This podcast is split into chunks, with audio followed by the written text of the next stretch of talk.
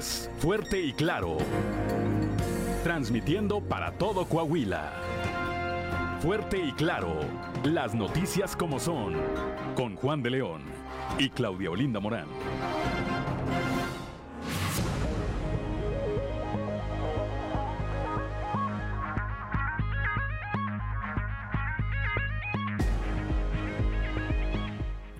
Son las 6 de la mañana, 6 de la mañana con 3 minutos. Muy buenos días. Yo soy Juan de León y ya estamos en Fuerte y Claro, un espacio informativo de Grupo Región para todo el territorio del estado de Coahuila. Esta mañana de martes 13. Martes 13 dicen, ni te cases ni te embarques, ¿verdad? Bueno, pues ni se case ni se embarque. Pero además, ¿quién sabe si hay quien se case en martes? Salvo que sean vacaciones, ¿verdad? Pero, pero bueno, pues eso dice el, eh, la Vox Populi. Martes 13, ni te cases ni te embarques. Hoy se celebra a quienes llevan por nombre Lucía.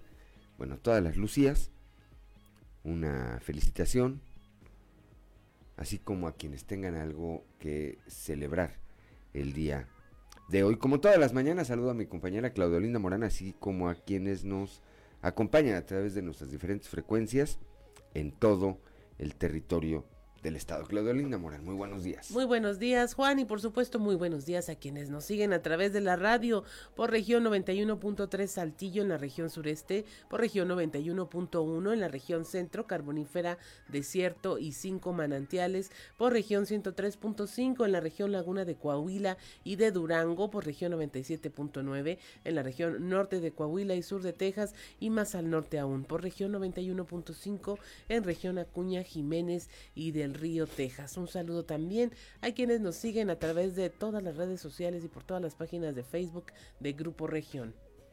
6 de la mañana, son las 6 de la mañana ya con 5 minutos que no se le haga tarde. Salga con tiempo, prepárese, prepárese. Eh, luego queremos hacer todos lo mismo a la misma hora y por eso eh, se nos complican luego los traslados y demás. Ya está activada, como todos los días, su línea de WhatsApp, el 844-155-69-15, para recibir sus mensajes, sugerencias, comentarios, denuncias y cualquier comunicación que desee usted tener con nosotros o a través de nosotros. Repito, 844-155-69-15. 15. Claudio Linda Morán, una mañana agradable también la de hoy. Así es, a esta hora de la mañana, 6 con 5 minutos. La temperatura en Saltillo está en 16 grados, Monclova 17, Piedras Negras 19, Torreón 13, General Cepeda 13, Arteaga 13 grados, Ciudad Acuña 17, en Derramadero del Sur de Saltillo hay 11 grados, Musquis 14, San Juan de Sabinas 15, Zamoraventura 17, Cuatro Ciénegas 16, Parras de la Fuente 12 grados y Ramos Arispe 14 grados centígrados grados, pero si quiere conocer los detalles del pronóstico del tiempo, vamos con Angélica Acosta. El pronóstico del tiempo con Angélica Acosta.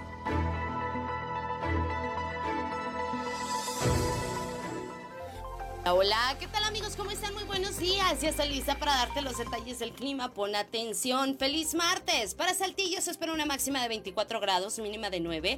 Durante el día muy cálido, muy agradable. Vamos a tener periodo de nubes y sol. Aprovecha tu día. Por la noche un cielo parcialmente nublado. Posibilidad de precipitación 0%. No llueve en Saltillo. En Monclova máxima de 30 grados, mínima de 9 eh, durante el día. Periodo de nubes y sol. Sin embargo, se va a sentir muy cálido. Va a estar muy agradable. Por la noche de un cielo claro pasaremos a parcialmente nublado. La posibilidad de chubasco, 0%. Tampoco se espera lluvia para Monclova. Nos vamos hasta Torreón, máxima de 30 grados, mínima de 10 durante el día. Una buena cuota de sol, va a ser muy cálido, muy agradable, por supuesto. Por la noche un cielo parcialmente nublado y la probabilidad de precipitación, 0%. Temperaturas muy cálidas. Recuerda, hay que mantenerse bien hidratado. En Piedras Negras esperamos una máxima de 27 grados, mínima de 9. Durante el día vamos a tener... Eh, eh, algo de nubosidad. Sin embargo, se va a sentir cálido, ¿ok?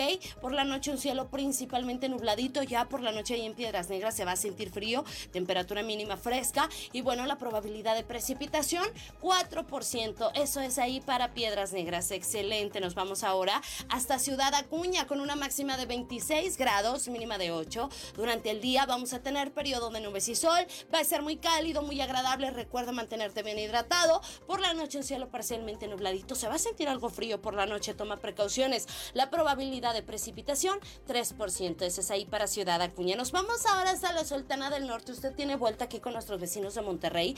Déjeme decirle que se espera temperatura cálida, máxima de 30 grados, mínima de 10. Durante el día muy cálido. Vamos a tener eh, periodo de nubes y sol, pero se va a sentir muy, muy cálido. Por la noche, un cielo principalmente claro. Y bueno, la probabilidad de precipitación continúa en 0%. Amigos, ahí están los detalles del clima, temperaturas cálidas, manténgase bien hidratado. Ahí está la información climatológica. Que tenga usted un maravilloso martes. Gracias.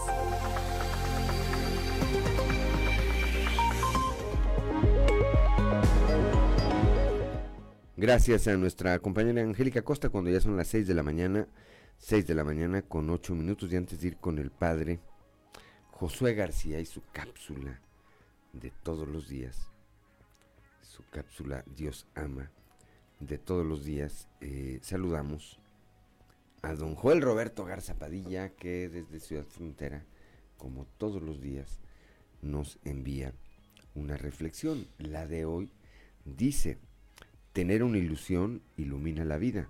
Aprovecha lo que la vida siempre te ofrece para aprender algo cada día. Solo así enriquecerás tu espíritu. Y bueno, eh, esta frase que hoy nos eh, obsequia don Joel Roberto Garza Padilla, pues muy seguramente tiene que ver con algo que nos está compartiendo. Dice en esta casa y familia en esta es su casa, muchas gracias. Y familia, estamos hoy en víspera de la llegada de un nuevo nieto. Bueno, pues muchas felicidades, los mejores deseos siempre son una bendición, por eso les dicen las bendiciones, ¿verdad? Ahí voy con mis bendiciones cuando ando uno con los con los niños para acá y para allá. Pues bendiciones y felicitaciones a don Joel Roberto Garza Padilla, a su familia, por supuesto, por la llegada de este nuevo miembro a su familia. 6 de la mañana con 10 minutos y ahora sí, vamos con el padre Josué García y su cápsula Dios ama.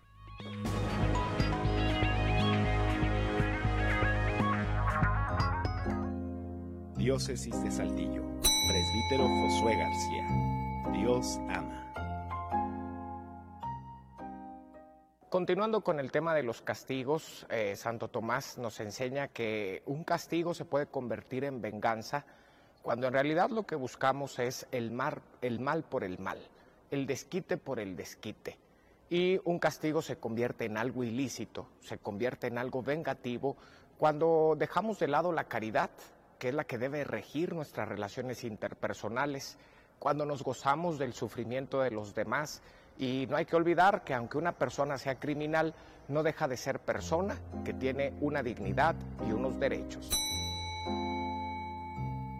Diócesis de Saltillo.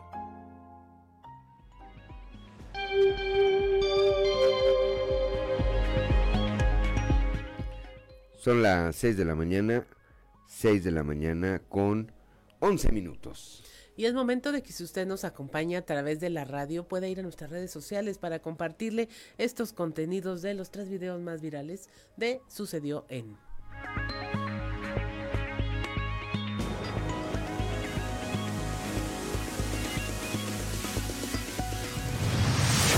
Esto es Sucedió en los tres videos más virales del momento. Sucedió en Ciudad Juárez, Chihuahua. A través de redes sociales circula un video de un hombre que recibió una descarga eléctrica de 13.800 voltios cuando trabajaba para una compañía particular en un poste de la CFE.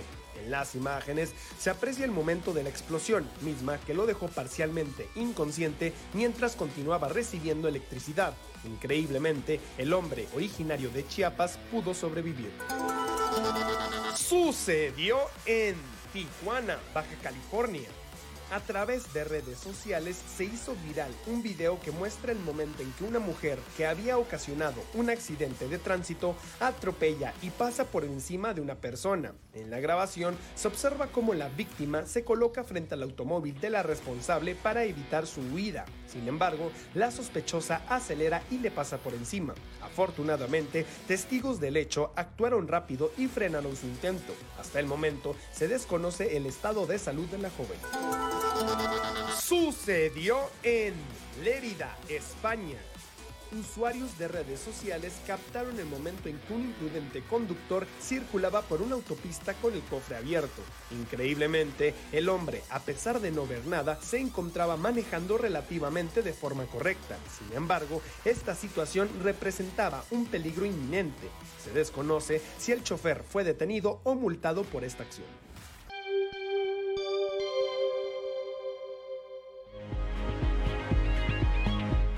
Son las 6 de la mañana, 6 de la mañana con 13 minutos y vamos directamente a la información. El día de ayer, el eh, alcalde de Saltillo, el ingeniero Chema Fraustro, presentó su primer informe de actividades. Eh, esto se llevó a cabo en un evento celebrado a partir de las 11 de la mañana aquí en el Teatro de la Ciudad Fernando Soler. Ahí estuvo como testigo de honor el gobernador Miguel Riquelme, quien dijo que su administración está comprometida con el desarrollo de esta capital para convertirla en la mejor del país. ahí mismo, eh, pues dijo también que durante la recta final, este último año de su administración, va a redoblar esfuerzos para que Saltillo siga siendo una de las ciudades más seguras de México y una de las de mayor crecimiento económico. Escuchemos.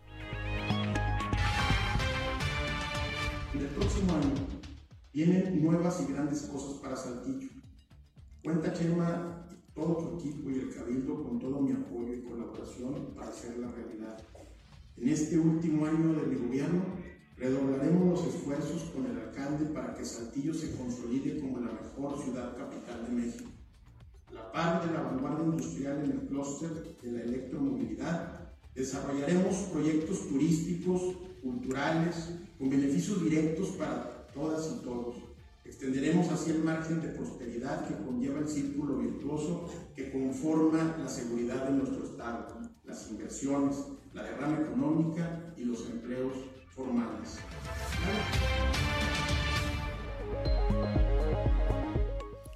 Ya son las 6 de la mañana, 6 de la mañana con 15 minutos. Saltillo avanza de forma consistente para todas y todos, ya que se ubica como una ciudad próspera. Esto lo señaló el alcalde José María Fraustro Siller en su primer informe de gobierno. Le tenemos la información con nuestro compañero Raúl Rocha. ¿Qué tal compañeros? Buenos días. Información para hoy. Saltillo avanza de forma consistente para todas y todos, lo que la ubica como una ciudad próspera competitiva, incluyente y segura, dijo el alcalde José María Fraustro Siller en su primer informe de su gestión municipal. Hoy con gran satisfacción presento a la población de Saltillo este primer informe de resultados. Un informe en el que hemos plasmado el trabajo realizado en este primer año de gobierno. Hay una frase de Peter Drucker que habla acerca de que la gestión es hacer las cosas bien y el liderazgo es hacer las cosas correctas. Creo que este primer año de la administración municipal representa en gran medida lo que encierra esta frase. En Saltillo, con planeación y cimientos sólidos, se está trabajando para hacer las cosas bien y para que el legado de esta administración municipal, que unidos estamos consolidando, sea de largo aliento. En este primer año de la mano con la ciudadanía de Saltillo, logramos importantes avances en los objetivos y líneas de acción establecidas en el Plan Municipal de Desarrollo.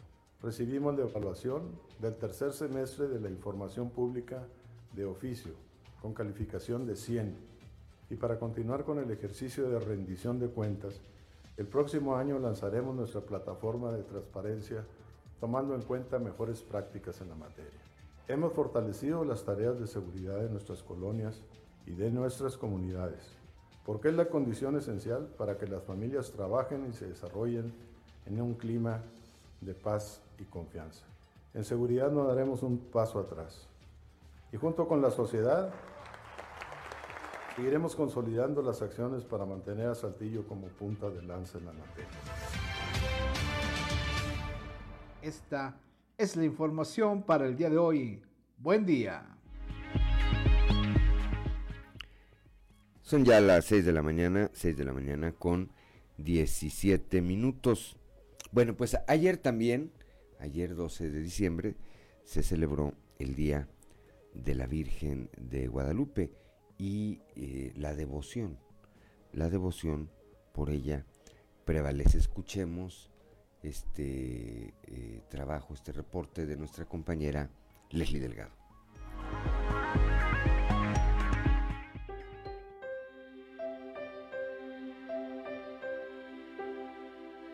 Desde hace más de 30 años, la familia Burciaga realiza cada 12 de diciembre una reliquia dedicada a la Virgen de Guadalupe a raíz de una promesa o manda, como comúnmente se dice en la religión católica, para agradecer por los milagros y peticiones concedidas. A decir de la señora Angélica Burciaga, esta devoción a la morenita del Tepeyac la ha tenido desde que era una niña. Es por eso que al exterior de su vivienda ofrece comida y una danza de matlachines para celebrar este día. Asimismo, el santuario de Guadalupe lució totalmente abarrotado desde temprana hora. Cabe señalar que este año buscaron agradecer por el don de la vida más que externar alguna petición ante la imagen. En las paredes del templo neogótico resonó fuertemente desde el cielo una hermosa mañana. La morenita del Tepeyac recibió a sus hijos una vez más. Al pie de su altar se formó un jardín con tantas flores que le llevaron. Rebosaron las rosas blancas y rojas. También los claveles y follajes. No obstante, en el año de 1666 se solicitó fiesta y misa propia para Nuestra Señora de Guadalupe y la traslación de la fecha de la fiesta del 8 de septiembre al 12 de diciembre, última fecha en que la Virgen se le apareció a Juan Diego y fue durante el pontificado de Benedicto XVI que la congregación de ritos confirmó el valor auténtico de las apariciones y concedió la celebración de misa y oficio propios para el día 12 de diciembre. El 12 de octubre de 1895, la Virgen de Guadalupe fue coronada canónicamente en México. En 1910, el Papa Pío X la nombró patrona de América y Pío XII la llamó Emperatriz de las Américas en 1945. Para Grupo Región informó Leslie Delgado.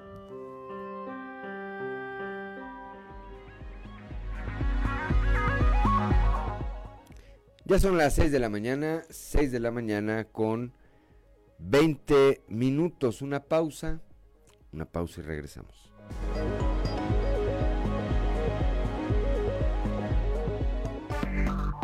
un éxito de 1975 que fue uno de los más escuchados en toda América Latina. Hace unos años sacó una nueva versión que en realidad es una interpretación en español de una canción llamada Tornero de un grupo italiano, Il Santo California se llama. Diego Verdaguer, eh, fallecido durante esta negra etapa del COVID-19, ¿verdad? Así es. Eh, argentino. Argentino. Eh, nacionalizado mexicano, ¿verdad? Estuvo no, naturalizado, no sé, pero aquí vivió muchos años de su carrera. Así es. Junto a su esposa. 27 de enero del 2022. 26 de enero del 2022. O sea, pues está a punto de cumplir un año. Un año. Un año. Bueno, son las 6 de la mañana, 6 de la mañana con 27 minutos. Allá en la región centro, bueno, eh, Altos Hornos de México debe, le debe a Monclova por concepto de predial algo así como 19 millones de pesos. Al respecto, el alcalde Mario Dávila Delgado dijo que mediante un acuerdo de cabildo se decidió seguir con las pláticas jurídicas y ver la mejor forma de resolver este adeudo que tiene la empresa sin apretar. Escuchemos. Muy buenos días, saludos desde la región centro. El alcalde Mario Dávila habló del adeudo en materia de predial que tiene Altos Hornos, el cual oscila en 19 millones de pesos y señaló que si bien se busca llegar a una resolución, también reiteró su solidaridad con la empresa. Nosotros tenemos que tener una solidaridad con una empresa que está generando economía y apoyo a la región. No podemos ser exigentes, no podemos ser eh, eh, fríos en este tema. Hemos platicado y lo que hemos acordado en Cabildo es seguir en las pláticas jurídicas, ver la manera cómo se podía resolver, pero sin apretar, al contrario, solidarizándonos con los trabajadores, principalmente con las familias de los trabajadores, con el sindicato y con la empresa. La condición, todos sabemos que es difícil. Entonces, ojalá y el deseo es que salgan adelante y si no, que se busquen alternativas. La empresa tiene que seguir trabajando y eso es lo que deseamos todos. Bueno, pues ahí lo que señala el alcalde Mario Dávila de Monclova en relación a este pendiente de aproximadamente 19 millones de pesos que tiene la siderúrgica Altos Hornos para con el ayuntamiento de Monclova por concepto de predial. Saludos desde la región centro para Grupo Región Informa Guadalupe Pérez. Son las 6 de la mañana, 6 de la mañana con 29 minutos. Gracias, Guadalupe Pérez. Este martes, más de 180 escrituras van a ser entregadas por el gobernador Miguel Riquelme allá en eh, la región mm, centro. Lucía Castán nos tiene la información. Muy buenos días. Este martes, más de 180 escrituras serán entregadas por el gobernador Miguel Ángel Riquelme Solís a familias de diversas colonias de Piedras Negras, informó el coordinador de CERTUC en la región norte, Mauro Ornelas. Dijo que suman cerca de 400 documentos entregados en el año. Eh, viene, tenemos la visita del gobernador y de nuestros jefes, que es el secretario Enrique Martínez eh, Morales, eh, también el ingeniero Miguel Ángel Leal, que es el director de CERTUR, vienen a acompañar a la alcaldesa la entrega de escrituras que por parte de nosotros tenemos alrededor de 180, más de 180 que vamos a entregar. También el municipio, por medio de ellos, también están van a entregar alguna cantidad. Entonces lo que estamos invitando es a la gente ahí al, al Salón Multimedia 2000, que está ubicado enfrente del Teatro de la Ciudad, eh, que se, a partir de las 10 y media de la mañana, que lleven su copia de la credencial de lector y que pasen a recoger su escritura. ¿De qué colonia son? Mira, tenemos principalmente de, ampliación Lázaro Cárdenas, etapa 2. Tenemos también de gobernadores, tenemos de, eh, varias colonias mixtas, eh, Cenizo, Los Pinos, este, de diferentes colonias. Para Fuerte Claro informó Santa Lucía Castán.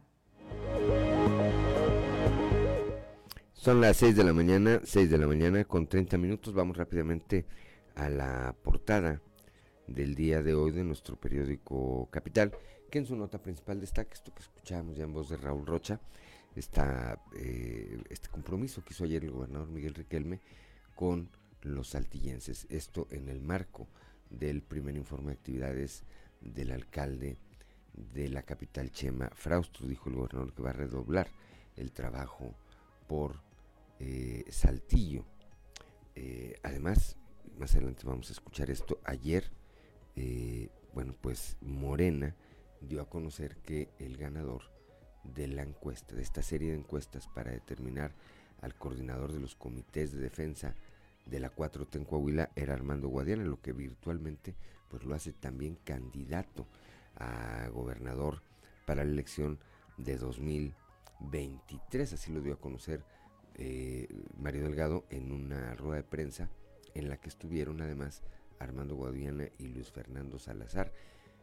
Reyes Flores, el delegado del gobierno federal, ni siquiera fue a la reunión. Y eh, Ricardo Mejía Verdeja, inicialmente ahí Mario, Mario Delgado dijo que se había tenido que retirar porque tenía unas múltiples ocupaciones. No, pues su múltiple ocupación fue ir a hacer un berrinche marca ACME. Más tarde salió haciendo un video diciendo pues que no, que, no era posible que él no hubiera ganado. Y pues que va a utilizar todos sus eh, todos los recursos políticos, no jurídicos, eh. atención con esto, él habló de recursos políticos o alternativas políticas para hacerse de la candidatura que prácticamente ya le fue negada. Desde hace más de 30 años la familia Burciaga realiza cada 12 de diciembre una reliquia dedicada a la Virgen de Guadalupe. Escuchamos este reporte especial de nuestra compañera Leslie Delgado con relación pues a esta veneración que hay por parte de miles y miles de familias por la Virgen de Guadalupe. eh, con el objetivo de dar continuidad al proceso de coalición de UDC y Movimiento Ciudadano para lograr una candidatura común en la elección de 2023, sus representantes, Lenin Pérez y Alfonso Danao, mantuvieron una reunión para revisar los procesos internos de cada organismo político y concretar esta alianza. Bueno, pues eh, se reunieron.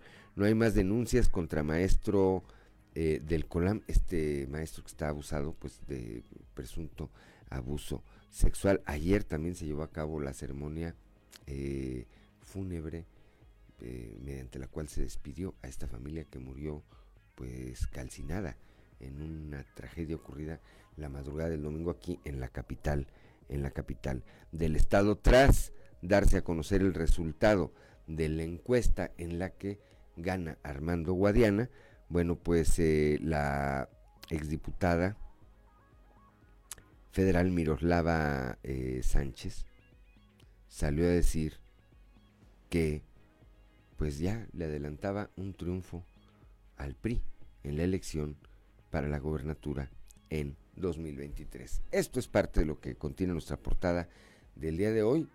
Cuando son las 6 de la mañana con 34 minutos, lo, lo invitamos a escuchar nuestra columna en los pasillos.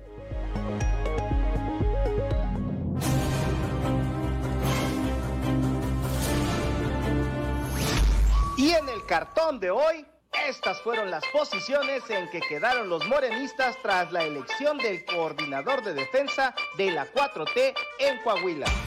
Mejor que bien le fue a Chema Fraustro en su primer informe de resultados al frente del gobierno municipal de Saltillo. Y es que además de las buenas cuentas que dio, tuvo oportunidad de dar una nueva muestra de la unidad que su partido, el PRI, tiene en torno a lo que viene. Así, el priismo encabezado por el gobernador Miguel Riquelme demostró que está unido y junto a prácticamente la clase política estatal, alcaldes, diputados locales y federales y funcionarios estatales y municipales del tricolor. Aparecieron exalcaldes del PAN como Rosendo Villarreal y los hermanos Isidro y Manuel López Villarreal, además de empresarios, académicos y representantes sociales. Por cierto, un toque diferente fue el que le dio Chema al invitar al término de su discurso a la alcaldesa del Cabildo Infantil 2022, Camila Castillo Rojas, a dirigirse al respetable y también lo hizo que se llevó el aplauso de los asistentes que llenaron el Teatro de la Ciudad Fernando Soler y además de una felicitación, un destape anticipado del gobernador Riquelme, que en un futuro la ve como regidora o diputada. Tras los resultados de la encuesta en Morena, quien no aguantó la presión de la derrota fue el subsecretario Mejía, que descalificó a su partido al no reconocer y calificar de amañadas las mediciones que lo pusieron en su justa dimensión. El tercer lugar, por debajo de Armando Guadiana y Luis Fernando Salazar, que ocuparon los dos primeros lugares respectivamente. Eso quiere decir que eres un perdedor. Al cerrar la noche, mientras en el cuartel de Mejía sonaban tambores de guerra, Guadiana recibía adhesiones y felicitaciones, entre ellas las de Claudia Sheinbaum, Gerardo Fernández Noroña, el mismo Mario Delgado y Marina del Pilar, gobernadora de Baja California, entre otros. Si bien hay quienes todavía creen que a Mejía le va a alcanzar para desafiar a su partido, hay quienes consideran que su postura de ayer era nada más falta de sueño. Si, ya saben cómo me pongo, ¿para qué me invitan?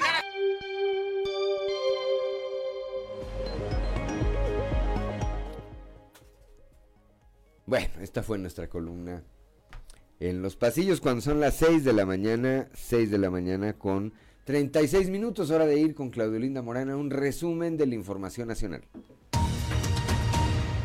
Cierre de este año llegó la sexta ola de contagios por COVID-19, esto al registrar un aumento de 34 mil contagios y casi 200 muertes en poco más de un mes. De acuerdo con cifras de la Secretaría de Salud, el inicio de esta sexta ola comenzó en noviembre, cuando inició la tendencia a la alza de esta ola de contagios que viene con casos de otras enfermedades respiratorias. En el ISTE fallan los aparatos para hacer estudios y desde 2019 dejó de funcionar la aplicación para sacar citas. En pasaportes tampoco hay citas disponibles para tramitarlos, por lo que prosperan los gestores con cobros extra por conseguir un espacio. Los pilotos no, no pudieron sacar licencias en la Secretaría de Infraestructura de Transporte, en el INA, no, bueno, acusan la falta de insumos y de trabajo para las personas, por las personas que fueron despedidas. Pemex también eh, muestra eh, problemas Esto es un reporte en donde pues se resume que pega la austeridad a estos sectores de salud, aviación y pasaportes. Aplazan otra vez audiencia, esto en el caso de Bani. Por tercera ocasión fue diferida la audiencia de imputación de cargos por el presunto delito de falsedad de declaraciones de dos empleadas del motel Nueva Castilla, donde fue encontrado sin vida el cuerpo de Devani Escobar. Las ex trabajadoras del motel son investigadas, una de ellas por dar declaraciones falsas como testigo durante la desaparición. 11 millones de peregrinos visitaron la Basílica de Guadalupe, esto por los festejos de la Virgen allá en la Ciudad de México. Una de las mayores afluencias se registró un, en un solo día con más de 5 millones de personas arribando a este emblemático sitio. Vuelve Nuevo León al uso de cubrebocas en espacios cerrados ante el reconocimiento oficial de que hay una tendencia a la alza en enfermedades respiratorias. Se alertó sobre esta presencia del virus del COVID-19, influenza, además, entre otros, en esta temporada decembrina. Los giros comerciales seguirán con una afluencia permitida del 100%, pero con la obligación de usar la mascarilla para trabajadores y clientes. Finalmente, la Fiscalía General de la República aseguró 12 cocodrilos que estaban a la venta en un mercado de la colonia 20 de noviembre en Villa Flores, Chiapas. Esto gracias a una denuncia ciudadana donde la Fiscalía conoció de esta oferta que constituye un probable delito contra la biodiversidad, por lo que acudió al sitio señalado donde encontró a los reptiles dentro de una caja de madera cubierta con una bolsa de plástico. Y hasta aquí la información nacional. Son las 6 de la mañana, 6 de la mañana con 39 minutos. Alrededor de las 7 de la mañana con 10 minutos vamos a tratar de estar platicando con Javier Díaz González, quien es administrador fiscal general, sobre pues esta serie de estímulos que tiene la Secretaría de Finanzas en este en esta recta final del año eh, y que tienen que ver con contribuciones que tenemos que pagar los ciudadanos, entre ellas pues, el pago de derechos vehiculares, por ejemplo, por citar, por citar. Los más conocidos alrededor de las 7 de la mañana con 45 minutos. Vamos a ver si podemos tener comunicación con Armando Guadiana Tijerina, que ayer fue eh, pues designado por su partido como coordinador de los comités de defensa de la 4T en Coahuila, lo que virtualmente lo convierte o lo convertiría además en candidato a gobernador en 2023. 6 de la mañana, 6 de la mañana con 40 minutos. Una pausa y regresamos.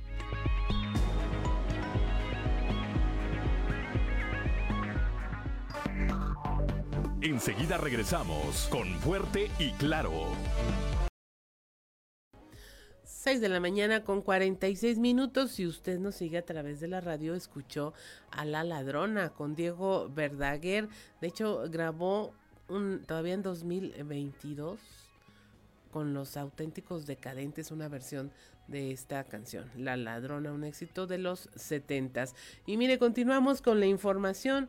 6 de la mañana con 46 minutos, con 47 ya.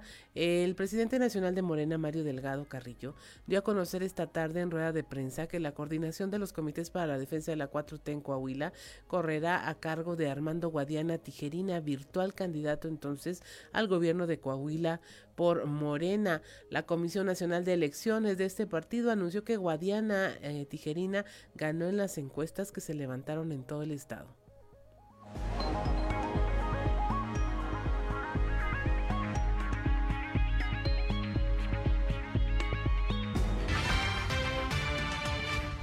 Y pues el pueblo está muy politizado, está muy informado.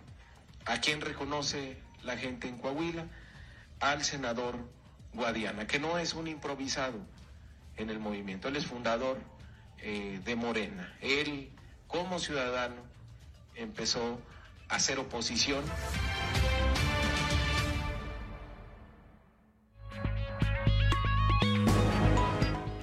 6 de la mañana con 48 minutos, luego de que se conociera el resultado de esta encuesta que posicionó al senador Armando Guadiana como coordinador de los comités de la defensa de la 4T, la exdiputada federal Miroslava Sánchez Galván calificó de increíble el resultado y vaticinó un divisionismo al interior de su partido durante el proceso electoral de 2023 y que este escenario, dijo, pues va a representar un triunfo inminente del PRI en la lucha por la gubernatura.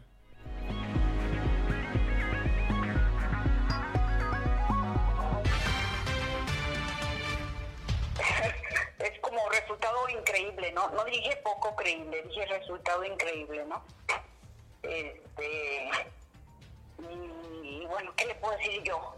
Con respecto a nuestro flamante coordinador, este, quien hace un año dijo en rueda de prensa que yo había vendido el proceso electoral, o sea, no, no, no. Yo, este, la verdad es que me cuesta un poquito de trabajo, pero eh, voy a esperar a quitarme un poquito eh, los ánimos y seguramente tendremos que tomar alguna decisión del equipo que yo represento y, en base a todas las circunstancias.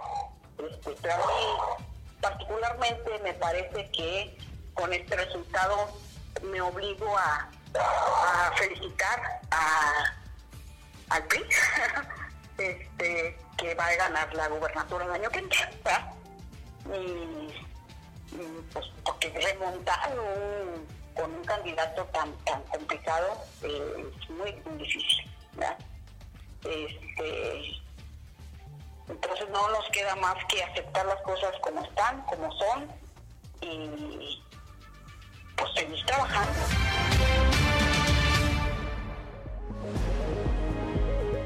6 de la mañana con 50 minutos. La dirigente del PRD en el estado, Maritelma Guajardo, anunció que en los próximos días deberán de registrar ante el Instituto Electoral de Coahuila lo que será el método de elección de su candidato a la gubernatura.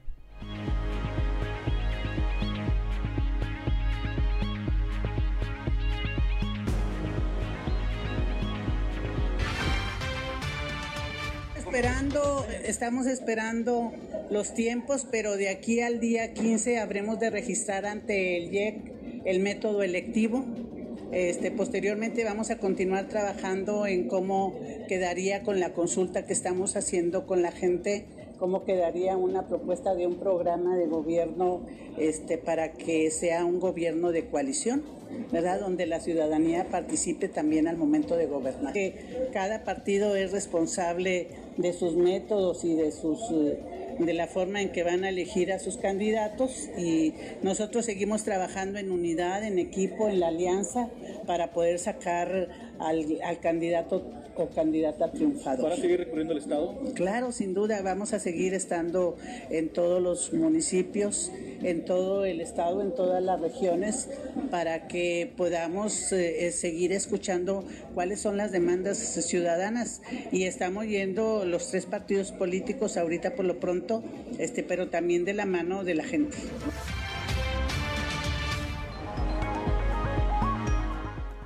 6 de la mañana con 51 minutos. Esta alianza que se construye entre PRI, PAN y PRD en Coahuila rumbo a la gubernatura y la renovación del Congreso local debe ser un ejemplo a seguir para la sucesión presidencial de 2024.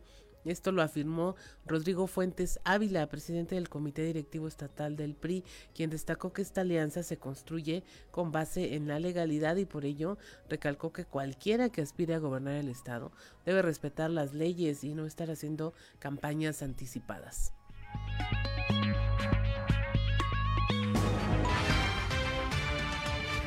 Ser ejemplo nacional, como siempre lo hemos hecho. vamos a ser ejemplo nacional lo que hagamos en el 23 ¿sí? se va a replicar en el 24 y eso prácticamente le va a dar este, certeza a que la alianza también sea triunfadora en el 24 a nivel nacional, como lo estamos haciendo en, Coahuila, atendiendo la convocatoria de los ciudadanos, el PRD, el PAN, el PRI, está atendiendo la convocatoria, nos estamos sentando a la mesa para, y estamos construyendo un frente realmente eh, ganador invencible, invencible.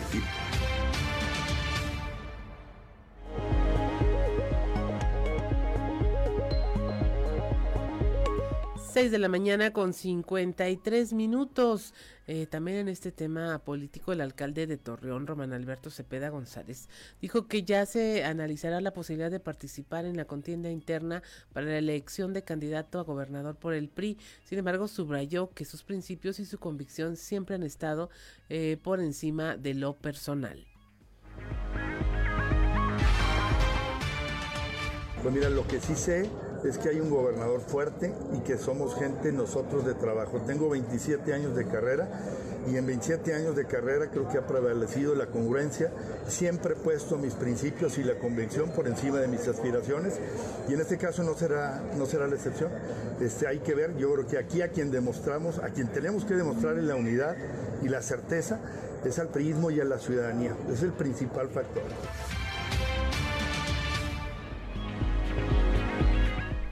Son las 6 de la mañana con 54 minutos. Que no se le haga tarde. El clima está agradable en Saltillo, 16 grados, Monclova 17, Piedras Negras 19 grados, Torreón, General Cepeda y Arteaga con 13 grados centígrados, Musquis 14, San Juan de Sabinas 15 grados, San Buenaventura 17, Cuatro Ciénegas 16 grados, Parras de la Fuente 12, Ramos Arispe 14 grados, en Ciudad Acuña hay 17 grados y en Derramadero al sur de Saltillo es donde se registra la temperatura más baja 11 grados centígrados. Son las 6 de la mañana con 54 minutos. Estamos en Fuerte y Claro. Regresamos.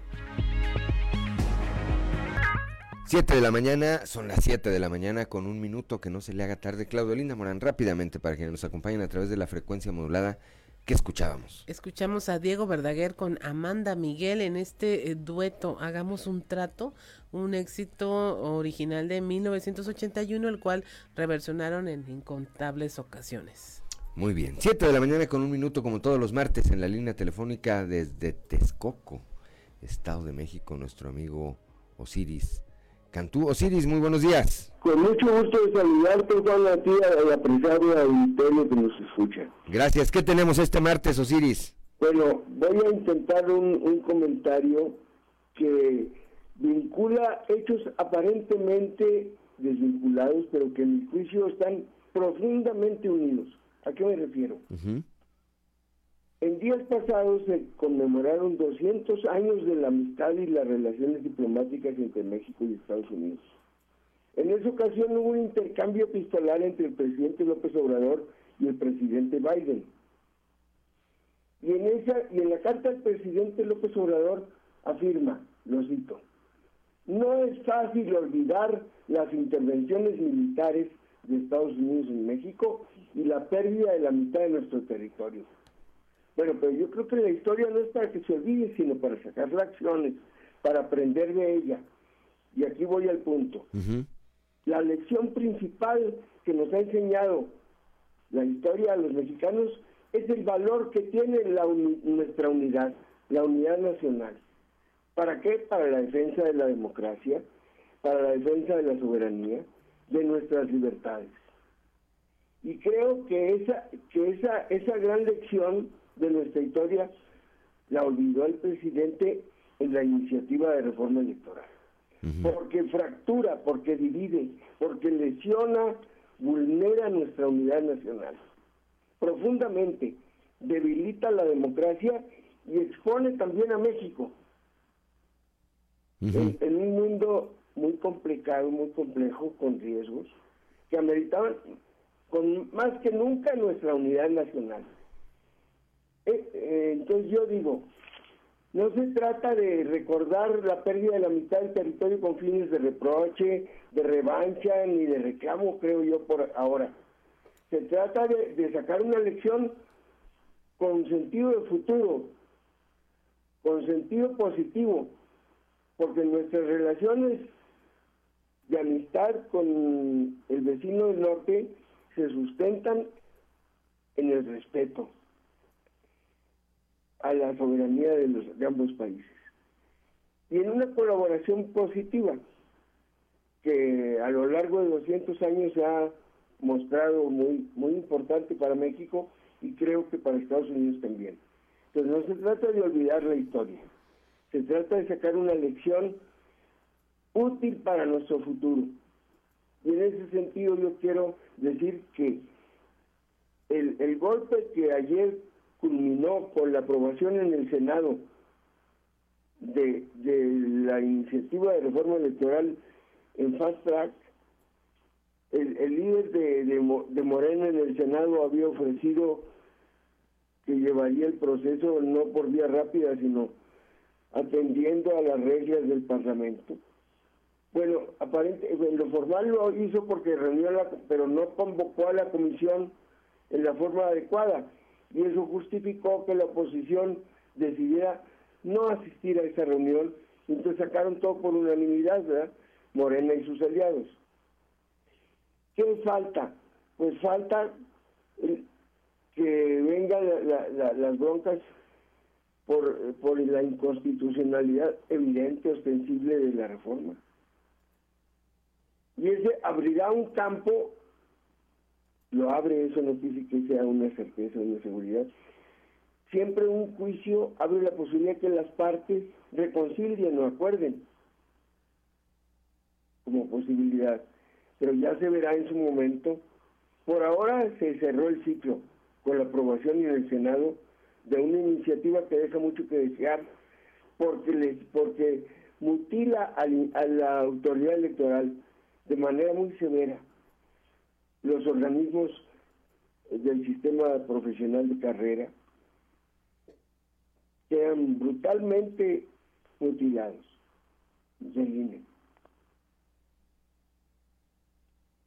pues creo yo que hay muchos, eh, la cantidad de artículos que se reforman de las leyes electorales es vastísima, es enorme. Y aunque no hubo la reforma constitucional por la vía de la reforma secundaria a las leyes secundarias, pues se produjo una, una regresión antidemocrática brutal, que aquí es donde yo hago mi comentario, que lesiona la soberanía de México, del pueblo de México su libre expresión política en la integración de los órganos del poder. De eso se trata la ley electoral, de las formas de integrar los órganos del poder. Y si se debilita el poder, se debilita México. Ese es mi comentario esta mañana para ti, todo Victoria. Bien, gracias, gracias, como siempre, eh, Osiris Cantú. Eh, mira, primordialmente, nomás con esto cierro, primordialmente esta reforma electoral que fue la, el plan B, el plan B del presidente López Obrador, pues eh, estaba encaminada y está encaminada a debilitar económicamente al INE, toda vez que su iniciativa de reforma electoral, el plan A, esta reforma constitucional donde planteaba desaparecerlo, pues fue rechazada en la Cámara de Diputados. Muy pronto, muy pronto vamos a ver los saldos de esta disminución de esta, eh, eh, pues esta pérdida de recursos que tendrá el INE, que será interesante ver qué dice, qué dice una vez que se concrete esto. Gracias, Osiris, como siempre. Muy, al contrario. Muy buenos días, son las 7 de la mañana, 7 de la mañana con 8, con 8 minutos. Y es momento de irnos a Enclave de Fa con Israel Navarro. Enclave de Fa con Israel Navarro. ¿Qué pasó en Perú la semana pasada? Pues resulta que Pedro Castillo, el entonces presidente, enfrentaba un juicio de destitución por corrupción, lo que allá le llaman incapacidad moral. Esta no era la primera vez que traía un proceso así, pero anteriormente la había librado. Sin embargo, la presión política de la oposición fue aumentando y todo parece indicar que en este último impeachment había los votos suficientes para separarlo del cargo. La votación estaba programada para el miércoles pasado en la tarde, por ello Castillo decidió dar madruguete y el mismo miércoles por la mañana salió a dar un comunicado en televisión nacional en el que establecía un estado de excepción con tres puntos básicos. La disolución del Congreso, el gobierno por decreto y la imposición de toque de queda. Evidentemente esto no le gustó nadita a la sociedad peruana, ni a los diputados, ni a varios de sus aliados, ni a las Fuerzas Armadas y a la policía. Acto seguido, los diputados adelantaron la votación que estaba programada para la tarde y con 130 votos aprobaron la destitución de Pedro Castillo y se nombró a su vicepresidenta Dina Boluarte como la nueva presidenta interina del país. Pero la historia no acaba ahí porque Castillo se le fincaron cargos por corrupción, sedición, abuso de autoridad y perturbación de la tranquilidad pública, por lo que fue detenido y llevado a la comisaría de policía. Esto le impidió llegar a la Embajada de México en donde se suponía que pediría asilo político. La pregunta es si esto fue un intento de golpe de Estado o no. En el sentido estricto de la palabra no, porque para hacerlo Pedro Castillo habría tenido que arrebatar el poder de alguien más y él ya lo tenía legítimamente. Y además tuvo que haber utilizado medios ilegales o la fuerza para lograrlo, pero no fue así, los militares le dieron la espalda. Lo que hizo Castillo fue simplemente transgredir los poderes constitucionales de la manera más tonta posible, porque puso en evidencia que estaba completamente solo y sin poder. Y en este negocio es una piscina de tiburones que huelen la sangre de la presa. Lo inverosímil del caso es que ahora su abogado defensor está diciendo que a Castillo le dieron un vaso de agua minutos antes de dar su discurso del fallido manotazo y después de beberla se sintió atontado. Si ese es el nivel de defensa ya podemos adelantar el veredicto o reírnos a carcajadas durante el juicio. Boluarte juramentó en medio de protestas a un gabinete centrista bajo la consigna de combatir la corrupción. Pero no tengan altas expectativas porque la política es cíclica en Perú. Del 2000 a la fecha han tenido 11 presidentes, de los cuales 6 han enfrentado detenciones, arrestos domiciliarios o cárcel. Ese es el verdadero juego de tronos. Yo soy Israel Navarro y les recuerdo mi Twitter, arroba Navarro Israel. Nos escuchamos a la próxima.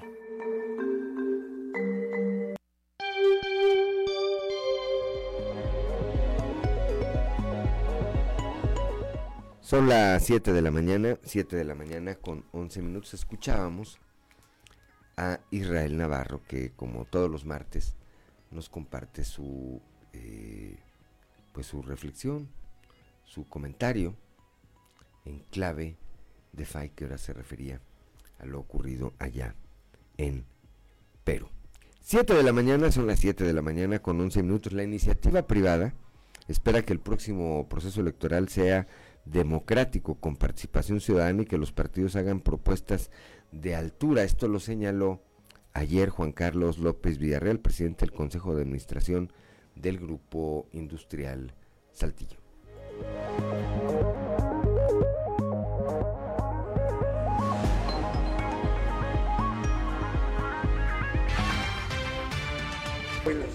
Mira, este, yo lo que creo es que lo que espero es que sea un proceso totalmente democrático, de participación ciudadana, que, la, que más gente participe.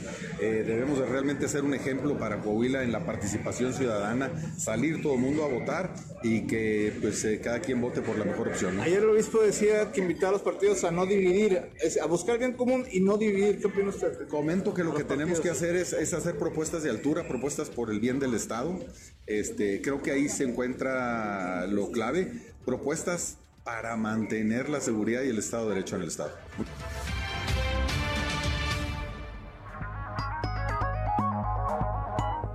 Son las 7 de la mañana, 7 de la mañana con 12 minutos. Continuamos con la información. Aquí en la región sureste le reportábamos el día de ayer un incendio que cobró la vida de cuatro integrantes de una misma familia, de la familia Juárez Rojas. Ellos fallecieron en su vivienda a causa del incendio provocado por una veladora. Eh, al respecto, Raúl Juárez, quien es hijo de María Rojas, que perdió la vida en el siniestro, dijo que de ahora en adelante será muy difícil recordarlos, ya que eran una familia muy unido, muy unida y que cada domingo pues se veían todos para compartir.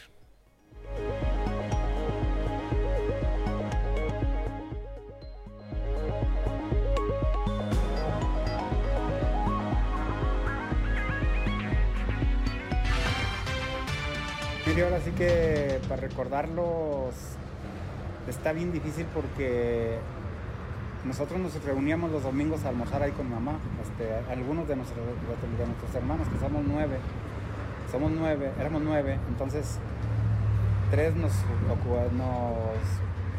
nos, reuníamos ahí con ella y un domingo cada quien llevaba un almuerzo para, para almorzar ahí, convivir con ella, con mi hermana, mi hermano y mi mamá y el niño.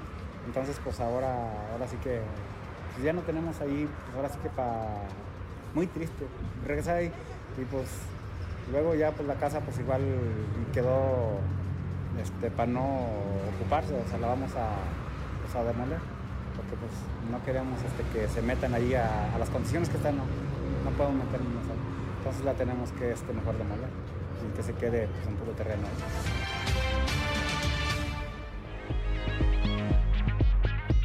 Son las 7 de la mañana, 7 de la mañana con 14 minutos. Eh, el delegado de la Fiscalía General del Estado en la región sureste, el licenciado Berardo Lazo eh, Chapa, confirmó que la necropsia de estas eh, cuatro personas arrojó como causa de muerte intoxicación por monóxido de carbono.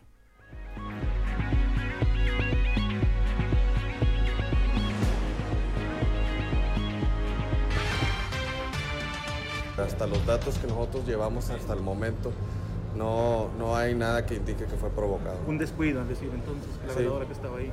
Sí, hasta lo que tenemos ahorita sí. ¿Cuál es una recomendación? Digo, porque había muchos incendios en los últimos días. Ayer hubo otro en la madrugada y otro en la Sí, pues de, de hecho eh, las recomendaciones de siempre y sobre todo no, no solamente con las veladoras, sino con los pinos de Navidad, que a la hora de que se vayan a ir a dormir, pues bueno, paguen todos este tipo de artefactos o, o veladoras para evitar este tipo de, de inconvenientes o de, de- o de hechos que, que desgraciadamente cobran vidas. Necropsia de los cuerpos hay, ¿verdad?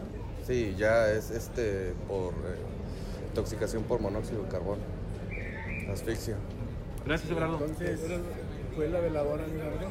Hasta el momento no tenemos, le comento a los compañeros, no tenemos ningún otro dato que haya sido provocado. Eh, los datos que tenemos ahorita, los que se han levantado hasta que no se determine de parte de la química forense, es que eh, fue una cuestión accidental. ¿No había indicios de algún problema con vecinos, familiares, etcétera?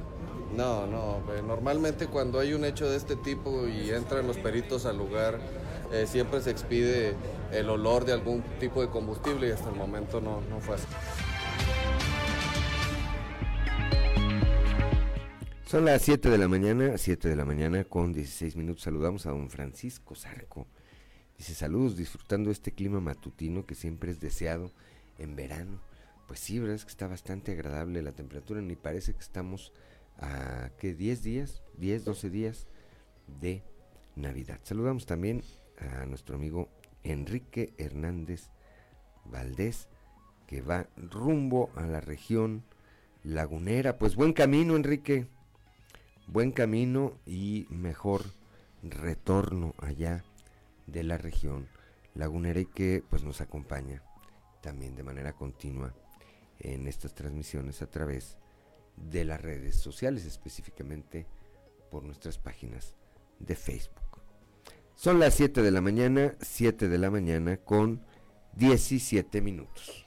Continuamos con la información. En otro tema, el secretario de Educación en Coahuila, Francisco Saracho, indicó que ya se tomó conocimiento de la violación que presuntamente cometió Alan N., un maestro del Colegio Americano, en contra de un menor de dicha institución y agregó que se activó el protocolo de actuación. De momento, aseguró, no se han acercado más víctimas a denunciar a este maestro, en tanto la unidad especializada de la PRONIF se encuentra ya investigando el caso. A la mamá del niño. Se activó el protocolo y ahorita está en las autoridades competentes. Pero si hubo un abuso.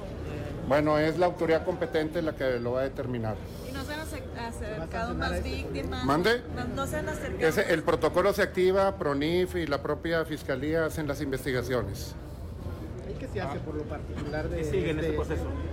En, el- en este colegio? Es el primer caso. Nosotros eh, se acerca la mamá, damos aviso a PRONIF, se activa el protocolo, se da parte a la fiscalía y la carpeta de investigación la tiene la propia fiscalía. En caso que se encuentre pues, culpable, por ejemplo, el, maestro, eh, eh, la Secretaría de Educación tiene previsto alguna sanción para este Bueno, nosotros esperaremos el resultado de las propias investigaciones de la, de la fiscalía.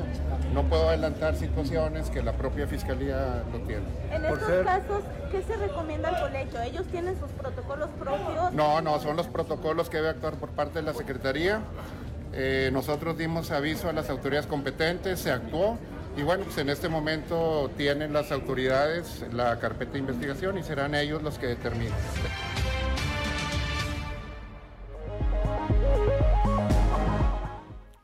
Son las 7 de la mañana, 7 de la mañana con 19 minutos. Bueno, pues ahí está este tema eh, de nueva cuenta en eh, pues en el ánimo social los eh, casos de abuso o presunto abuso sexual de parte de eh, profesores o intendentes en otros casos en contra de alumnos o alumnas que están de, pues a su cargo.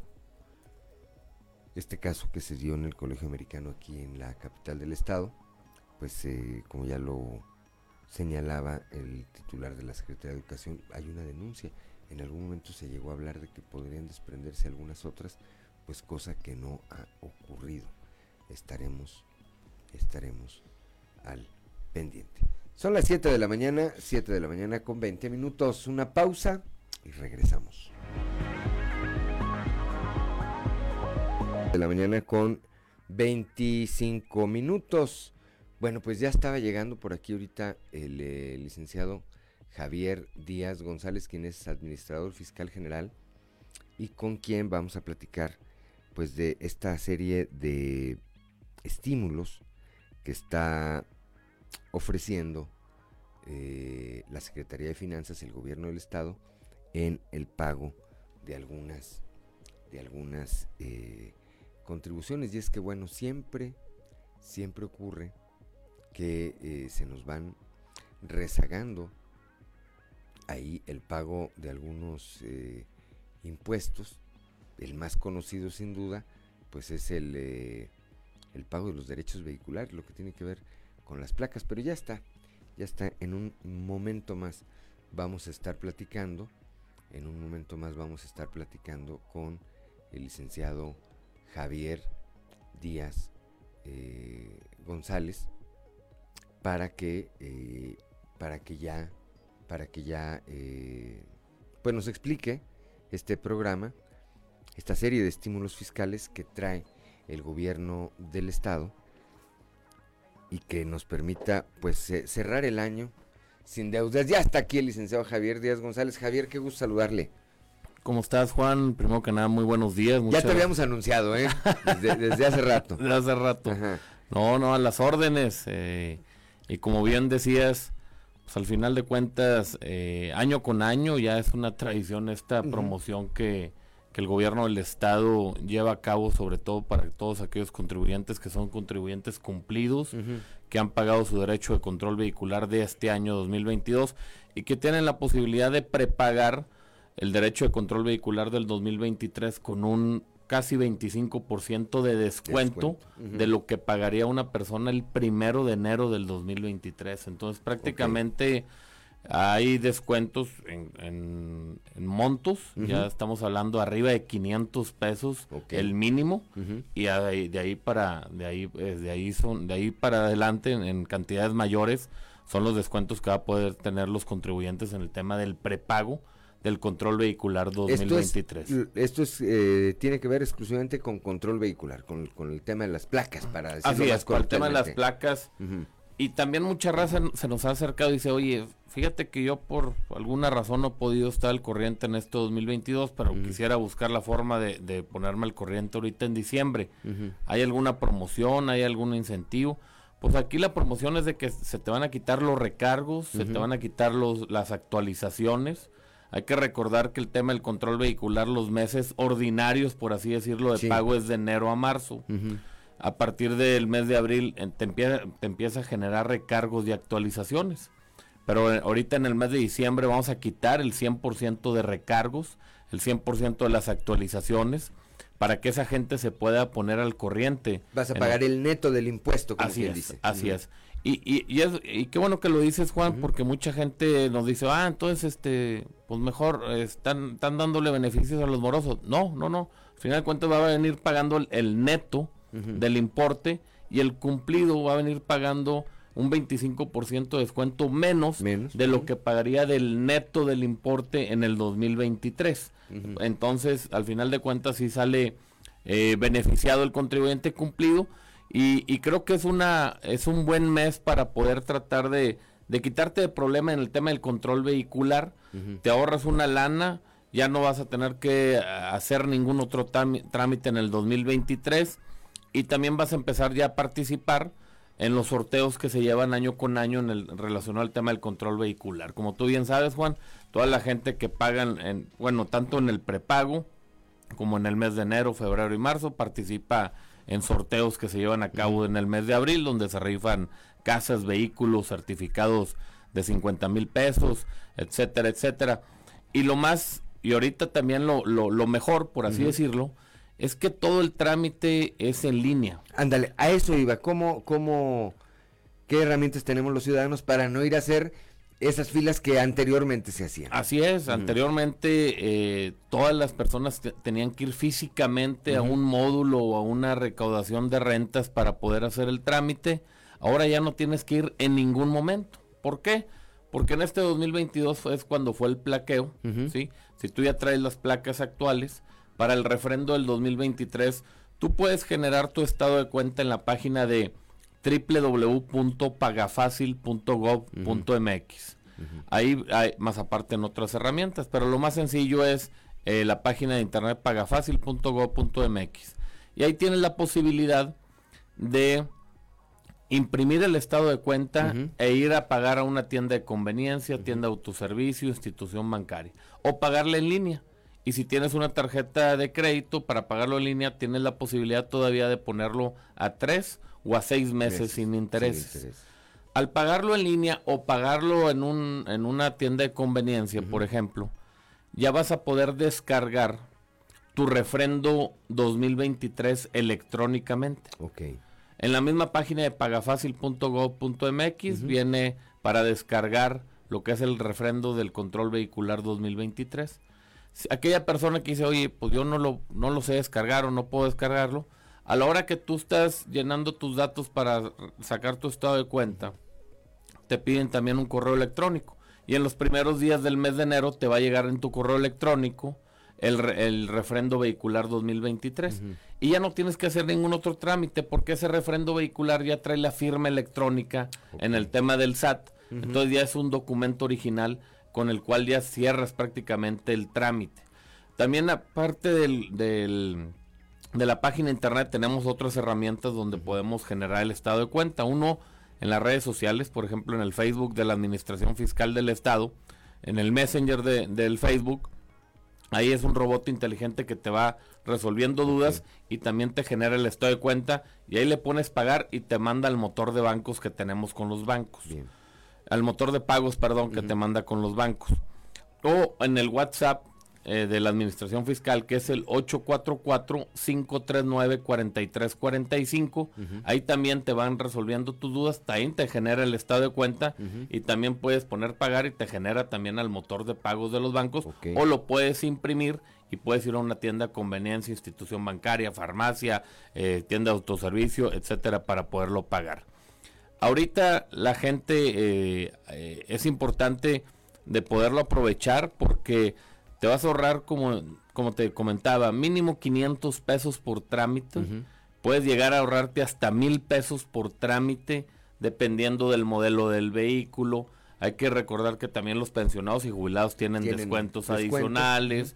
Entonces ahorita creo que es el, el- el momento correcto para ponerse al, al- al- al corriente o poder prepagar también lo del 2023.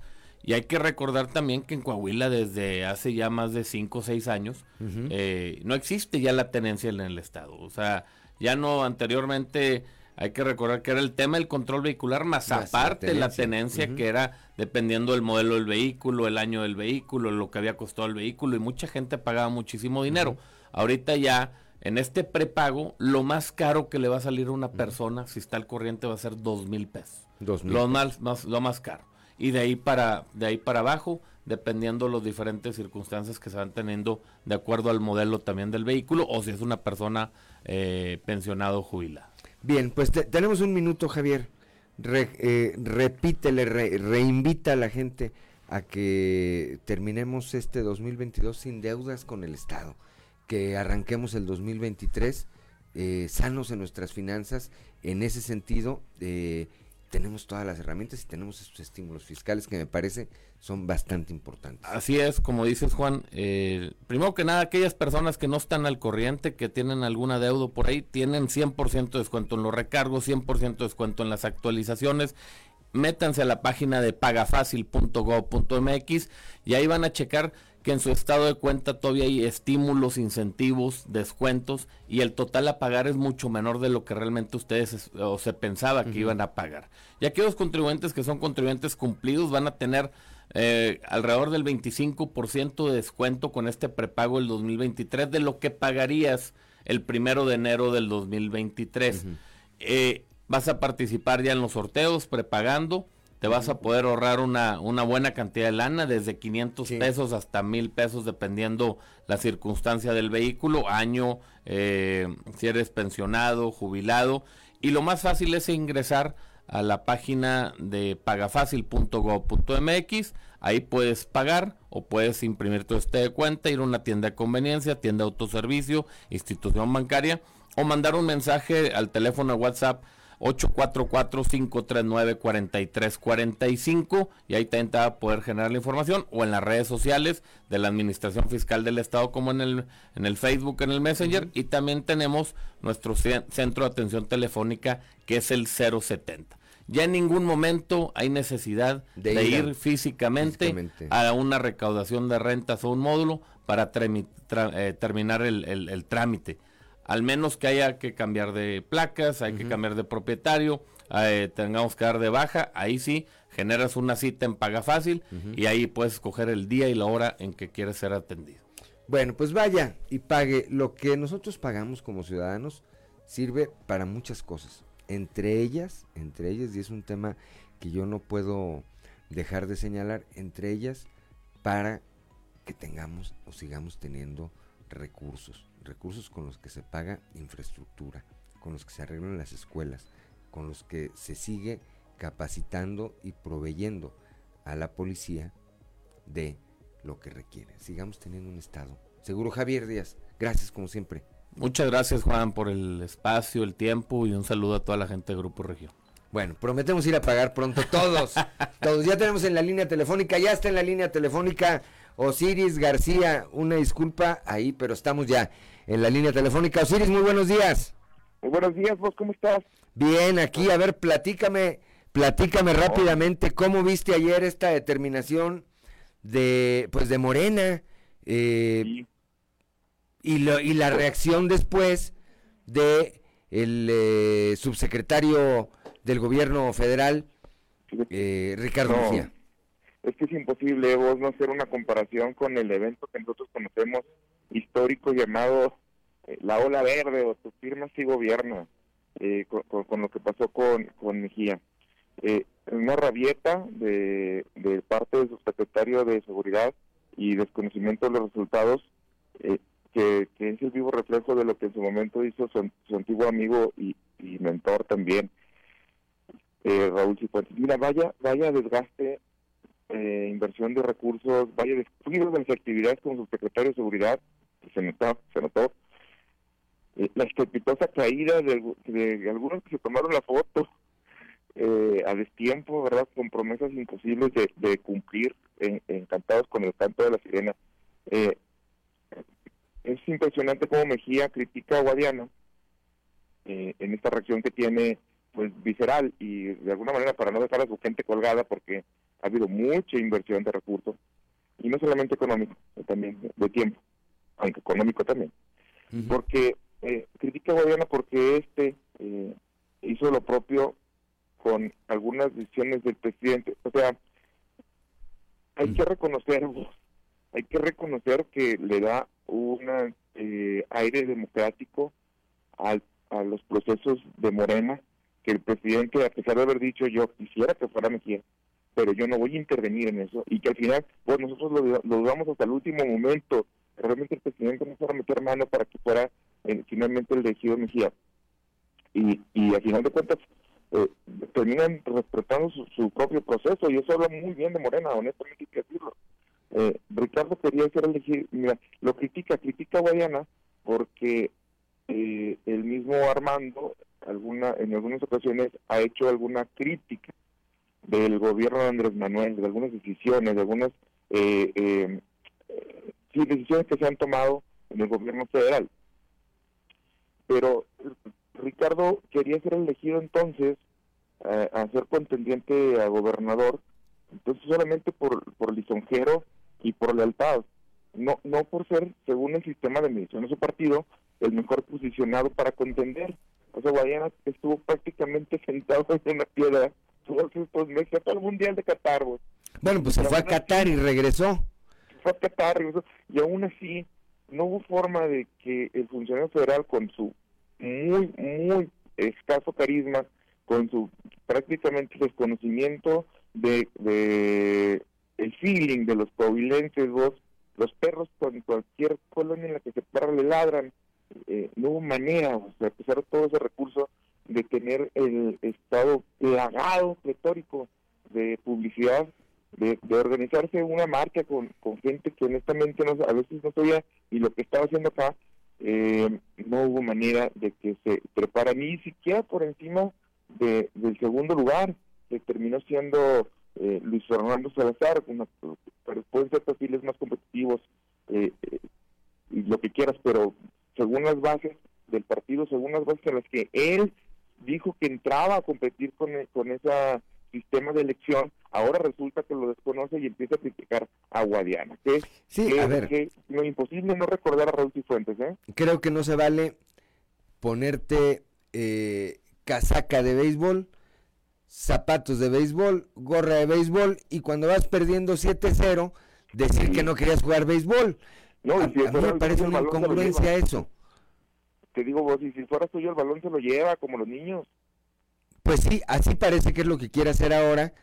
Y, y con esto cerramos, tenemos un minuto, Siris, con esto cerramos. A ver, ¿qué final le ves a esto? ¿Se va a imponer Mejía Verdeja a Morena?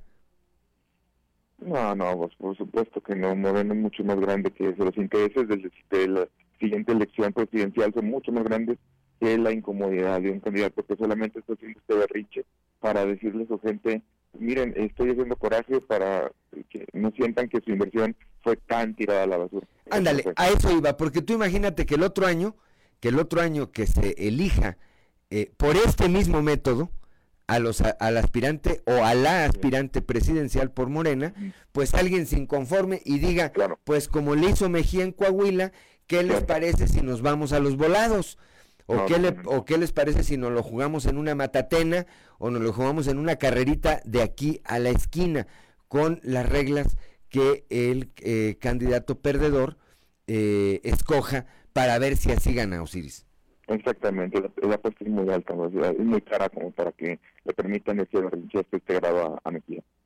Bueno, pues vamos a estar eh, al pendiente y vamos a ver qué ocurre. El viernes aquí tenemos que sí cotorrear con la guitarra, pero tenemos que platicar mucho de esto, Osiris. Seguro que sí, nos vemos el, viernes ahí. Gracias, como siempre. Igualmente, un abrazo. 7 de la mañana con 43 minutos. Una pausa y regresamos. Respetar las encuestas de Morena. Se refirió a la encuesta realizada por su partido para elegir a Armando Guadiana y dijo que él en su tiempo impulsó a las encuestas como el método para escoger candidatos. Sobre el tema del subsecretario federal, Ricardo Mejía, que desconoció el día de ayer esta encuesta, hizo un berrinche de aquellos, sin mencionar al subsecretario, que además pues, es su amigo y uno de sus colaboradores más eficaces, el presidente López Obrador señaló que el pueblo es el que decide y que se deben aceptar las reglas. Para evitar fraudes, dijo López Obrador, se decidió por encuestas. Estoy totalmente de acuerdo y el que decidió participar debe respetar.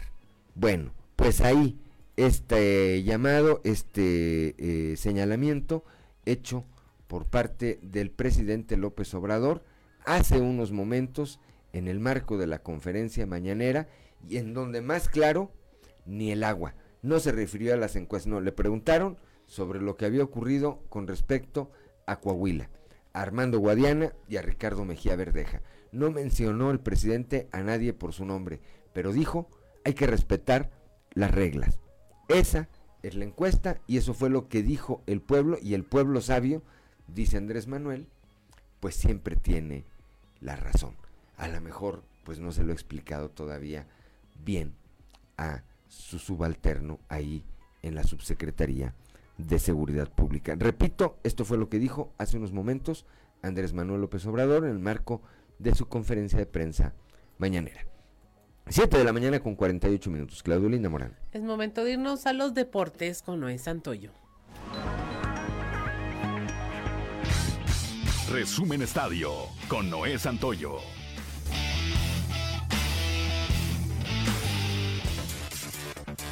Hoy a las 13 horas comienzan las semifinales de la Copa del Mundo, con el duelo entre Argentina y Croacia. Este duelo tiene tintes de revancha, pues un 3-0 fue el resultado del baile que la selección de Croacia le puso a Argentina en la pasada Copa del Mundo de Rusia en 2018, durante su enfrentamiento en la fase de grupos. Hoy la albiceleste se volverá a enfrentar a los croatas, pero esta vez por uno de los dos boletos a la final en Qatar, donde el cuadro sudamericano buscará su tercer título mundialista. El árbitro mexicano César Ramos fue designado para dirigir el miércoles la segunda semifinal del Mundial de Qatar, que disputarán Francia y Marruecos. Sus jueces de línea serán también los mexicanos Alberto Morín y Miguel Hernández. El venezolano Jesús Valenzuela será el cuarto árbitro y el responsable del VAR será el canadiense Drew Fisher. La directiva de Santos Laguna hizo oficial la contratación de Raúl El Dedo López, procedente de los Diablos Rojos del Toluca, negociación que involucró en un intercambio por el Cheral Orrantia. Raúl López se convierte de esta manera en el primer refuerzo de los guerreros. El día de ayer en encuentro de la Copa Sky, Santos Laguna y los rojinegros del Atlas empataron a cero goles, brindando un pobre espectáculo a los asistentes en el Estadio Jalisco. El dominio del esférico lo tuvieron los tapatíos, pero no lograron concretar ante la buena actuación de Gibran Lahut bajo los tres postes. Los Patriotas de Nueva Inglaterra se aferraron este lunes a la lucha por una plaza a la postemporada de la NFL, al imponerse 27 a 13 en el campo de los Cardenales de Arizona, que perdieron por una grave lesión a su mariscal de campo, Murray. Los Patriotas incrementaron su balance a 7-6 y pese a ser coleros en la conferencia americana, siguen con vida en la lucha por los playoffs, a falta de cuatro semanas para el final de la temporada regular. Resumen Estadio con Noé Santoyo.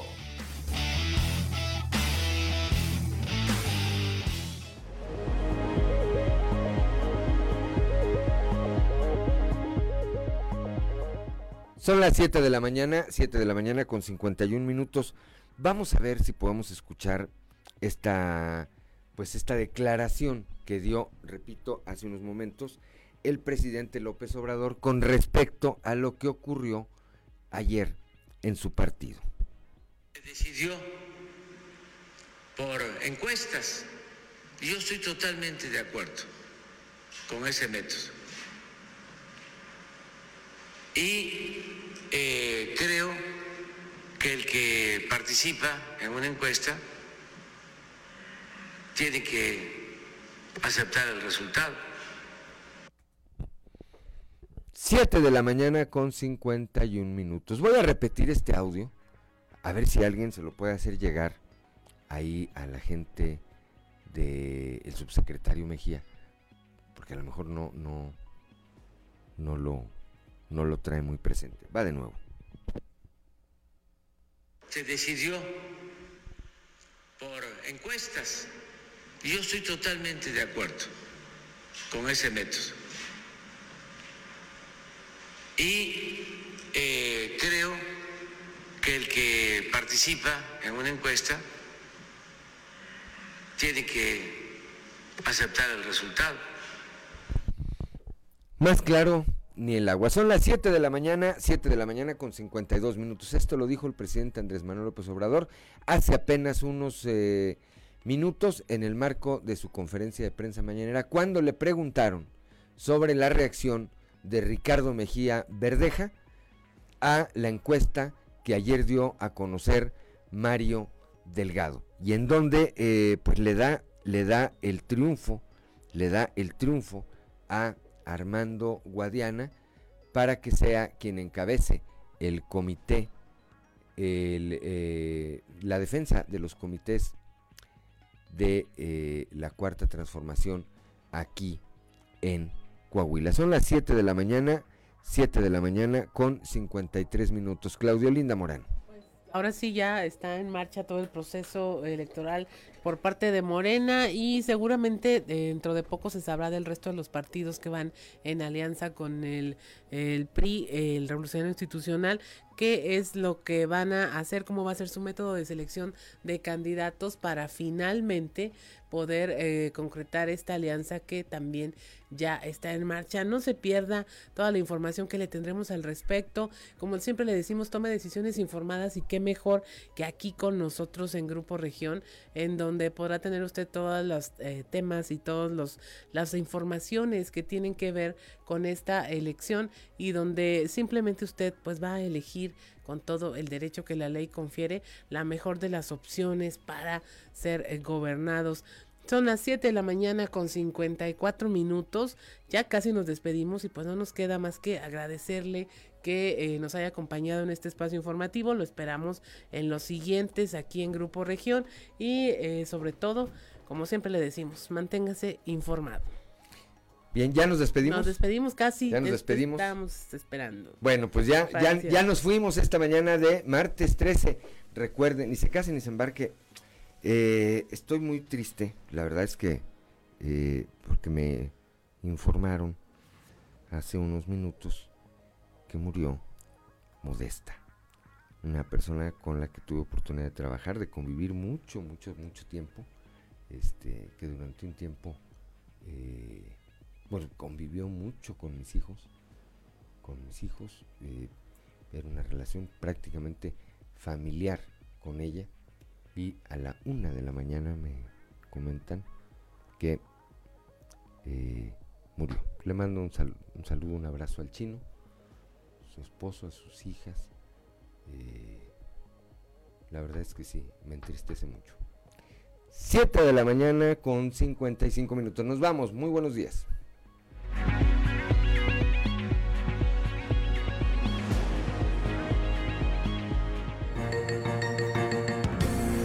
Escuchaste fuerte y claro las noticias como son, transmitiendo para todo Coahuila. Fuerte y claro con Juan de León. De lunes a viernes a partir de las 6 de la mañana.